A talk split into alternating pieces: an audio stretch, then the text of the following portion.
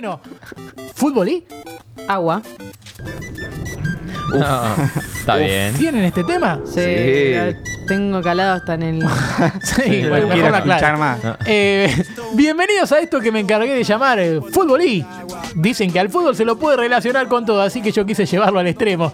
Cada viernes le voy a pedir una palabra a un miembro distinto del programa o a algún oyente y me va a decir la palabra para el viernes siguiente y la voy a tratar de relacionar con el fútbol. Resumido es así. La semana pasada, Juli me pidió lo siguiente. Tenemos el audio de la propuesta para ponerlo, John.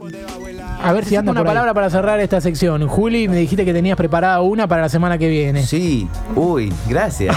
Eh, no, yo te iba a decir que hagas algo relaciones fútbol y agua. Fútbol y agua. Me gusta. Ok. Opa, te Fútbol y agua. común, ¿eh?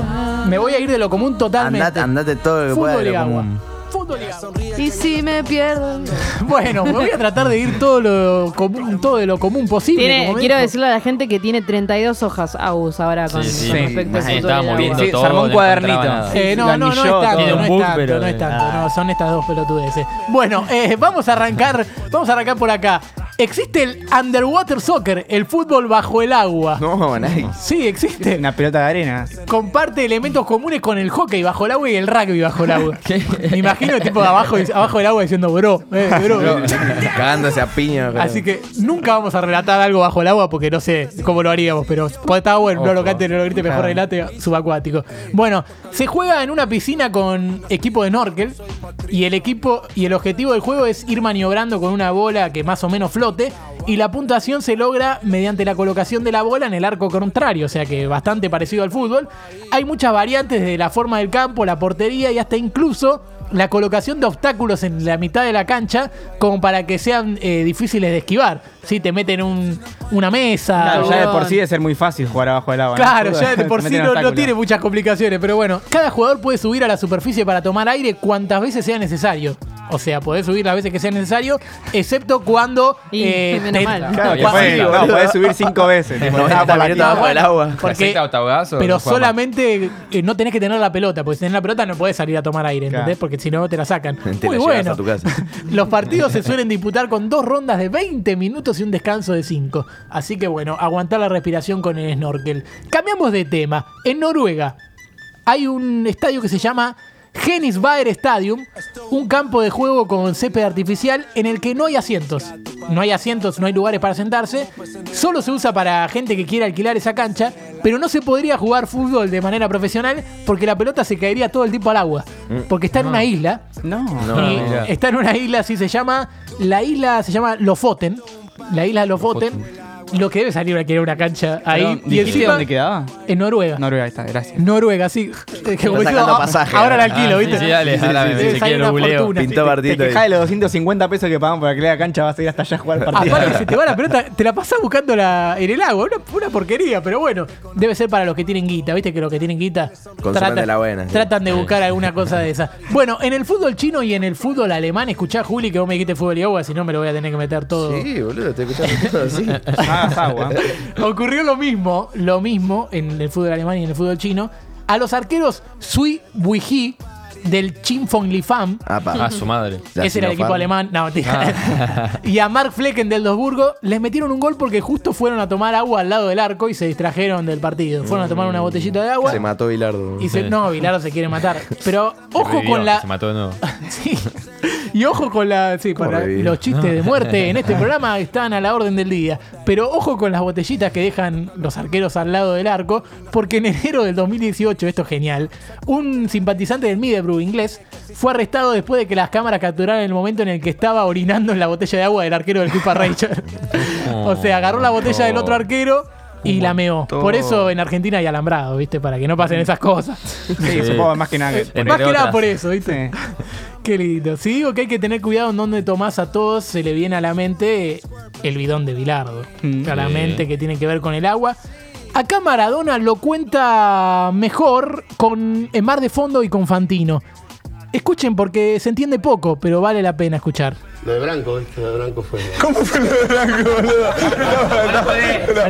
Pedo. ¿Vos lo veías cabecear en la barrera o no? Se ríe sin sentido, fue. Y si me decía a mí, boludo, me decía Diego, Diego, vos tenés la culpa, eh. Estaban todas las cosas y tomó Branco y venía a tomar Baldo, venía a tomar Todo lo brasileño. todo lo bueno, ¿viste? Y yo decía, que tomen, que tomen, que tomen. Y al banco le digo, che, casa, y yo le digo, ¡Banco, no! Y Galinde, claro, se salvó Careca y se salvó Baldo. Yo quería Baldo, yo a Baldo le decía, dale, Baldito, dale, Baldito. Tomá que es un calor bárbaro. Tomá que es un calor bárbaro. Esto no sé si pasó, pero vale la pena. A Galinde, a Galinde lo querían matar. Ese era Galinde es el droga, aguatero. Y él decía, no, no, no, yo no. Yo no. Yo Bueno, en ese programa era, te digo de verdad, si ven esa nota, estaba el Turco García en un estado deplorable y, y todos hablando en ese tono, cazar las palabras era muy difícil. Esto era la parte más entendible de- del sketch. ¿Sabés esa a qué me, qué me hace acordar esta anécdota del bidón? Cuando estás armando el Fernet y viene un amigo y le quiere dar un trago. Que el Fernet puro. Sí. No, pará, no, No, no, no. Eso es para que tomen ellos, Vasco. Bueno, eh, si también nunca entendí por qué no hay que tomar el agua muy fría si estás haciendo actividad física. ¿Viste que te dicen no Sí, tomes agua sí. muy fría? Estás haciendo. Se lo tendría que haber preguntado a Arbela si hubiera salido en este programa para, ¿Quién? para hacerle esta pregunta, ¿Ya pero. está, está cancelado? Sí. No sé, vamos a ver. Bueno. Vamos a ver. Aunque con esta noticia que salió empecé a atender esto de que decían, porque como nos gusta siempre el morbo en este programa, hay una noticia que dice: Hombre muere por tomar agua fría después de hacer ejercicio. No. Literal, o sea, así dice: Un hombre que tomó agua fría después de hacer ejercicio causó su muerte. Ludwig Flores Nole aprovechó su día de descanso y fue a jugar al fútbol con el club Los Rangers en el sector de Jesús María. Sin embargo, sufrió un infarto luego de beber el líquido helado. Al llegar a la casa, Ludwig fue directo al, al refrigerador en busca de agua y tomó un vaso. Al poco tiempo de haberla bebido, le comenzó a doler el pecho y de inmediato lo llevaron al hospital, pero murió en el camino. No. Muerte de ponen esa mierda. Así que no hagan deporte. Fue en Perú. Esa es toda la Dice lección. que no al Vean deporte al anime, agua. vean anime y juegan a la Play. Y quiero decir que capaz que era familiar de Capu porque eso pasó en Perú. No. Eh, unas historias insólitas bien cortitas. A ver. En Escocia, durante el invierno de 1963, hubo tanto frío y tanta lluvia que el partido de la primera ronda de la Copa de Escocia entre Ardrigonians y Straner se postergó 33 veces. O sea, 33 veces se suspendió el partido. Se iba a jugar el 12 de enero y se terminó jugando el 11 de marzo. Yo digo, ¿cómo tenés que hacer para que un partido se suspenda 33 veces? Yo creo que ni este programa puede suspender 33 veces una nota o cambiar 33 veces de idea. Bueno, ganó Ardegonians, pero a los dos días jugaron con Rangers y perdieron 6 a 0. En 2003, en Turquía, jugaron Fenerbahce y Rizespor. Y el árbitro echó a un colombiano. En realidad lo amonestó dos veces, pero se olvidó de echarlo. ¿Y qué significa que se haya olvidado de echarlo? El árbitro dijo que el agua de lluvia le había borrado el nombre de la tarjeta, por eso no, no, no se acordó. Empataron 1 a 1, Fenerbahce reclamó, jugaron de nuevo el partido, ganaron 4 a 1 y terminaron siendo campeones. Siempre hay un colombiano en el medio porque Sí. vale la pena. La teoría. Y las últimas dos, con esta historia yo robé mucho, pero el público se renueva. En 1998 en Congo jugaban Ben Asadi y Basangana. Hubo una tormenta, estaban todos mezclados en la cancha. Cae un rayo y mueren todos los de Ben Asadi, los del equipo local, y a los jugadores del Basangana. Y al árbitro no les pasa nada. Me acuerdo, me acuerdo. Sí, me acuerdo de haberla escuchado siete veces. Dicen que fue, Ocho, boludo. Dicen que fue una, que fue una historia, una historia de magia negra. Eh, o sea, Ah, estaban te la todos mezclados y mueren los 11 de un equipo y se salvan los 11 del otro. Y la última tiene que ver con un futbolista cantante. Un futbolista cantante. Porque acá mezclamos música y fútbol, ¿viste? Sí, De es vez lo en mismo. cuando. igual, ¿Posta? más o menos. Sí, hay un futbolista cantante del Milan, el holandés Francis Note, que había llegado al Milan en 1906 y como era cantante lírico, solo se entrenaba los días secos, o sea, nunca jugaba con lluvia para cuidar su voz. Claro. Un fenómeno, chabón. En los viernes iban y medían con un barómetro si había chance de tormentas y si parecía que sí, le dejaba el lugar al suplente. O sea, no, jugaba vos, yo no voy a jugar bien pedo.